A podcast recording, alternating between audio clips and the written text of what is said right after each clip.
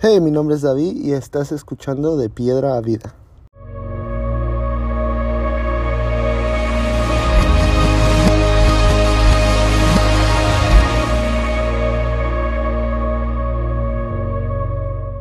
Bienvenido a el primer episodio de Piedra a Vida.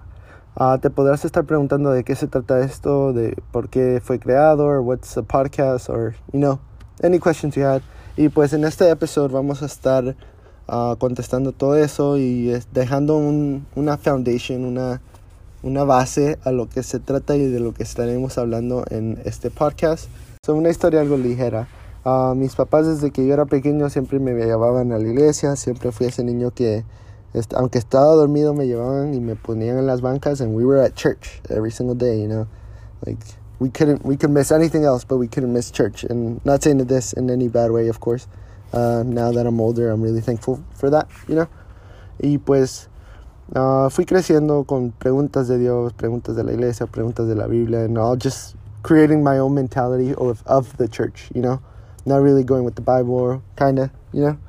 Y pues something that stuck with me until I was like, I want to say like 13, 14, no, probably 15.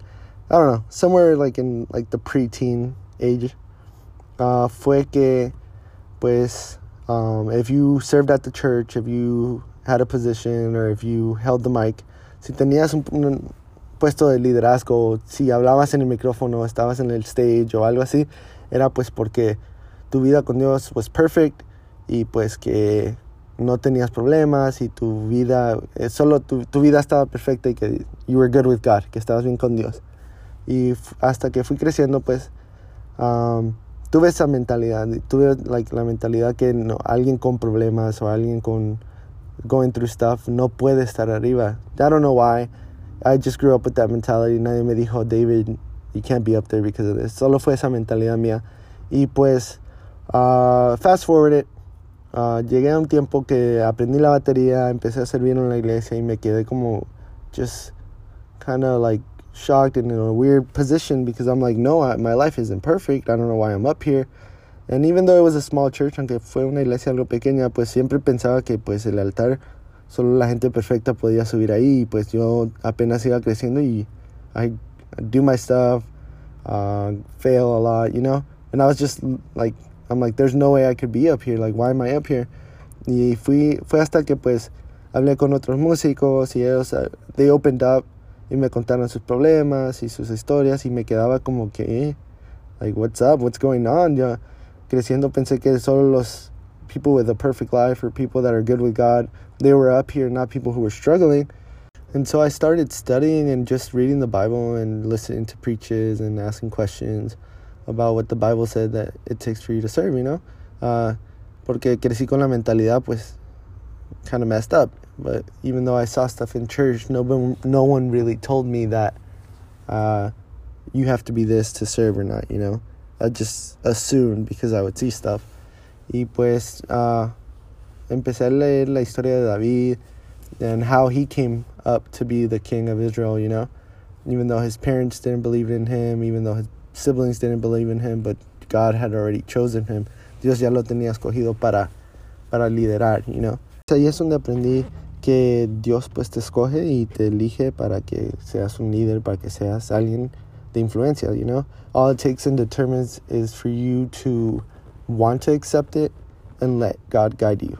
Y pues, um, while I've been doing ministry, uh, me han llegado jóvenes, me han llegado gente haciéndome esa pregunta, uh, which is crazy because I, I thought I was the only person that went through that phase and had that mentality at some point.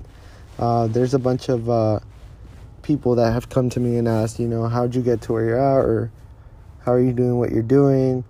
Um, I wish I could be doing that, but you know, my story isn't the same as yours, and you know, just stuff like that. And I've been able to just uh, open my heart to them and just tell them that I've been through the same situations, que en las mismas situaciones, eh, mismas preguntas, you know, y que pues Dios te escoge de donde estás y que Él es el que te ayuda a caminar hacia donde te quiere llevar.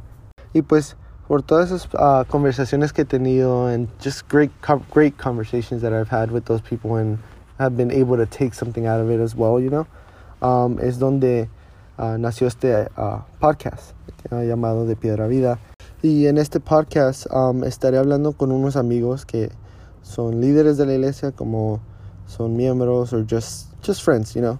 Tener conversaciones y charlas sobre quiénes son, de dónde vienen y pues their story, you know. Y a dónde Dios los está llevando. And to share about obstacles they face and how they've overcame them. Um, so basically with this podcast, we just want to um, throw ourselves out there, you know, just show a little more of who we are and not the people that people think we are on stage, you know? And well, I'm hoping this can be a blessing, you know, create a shift in your life as it's done to me over the years as I've learned this stuff on my own. Uh, basically, I just want to like throw it out there what I've learned and hopefully you guys could take it and, you know, run with it. Espero y te puedas suscribir al podcast y pues para la otra semana estaremos subiendo otro episode. So stay tuned.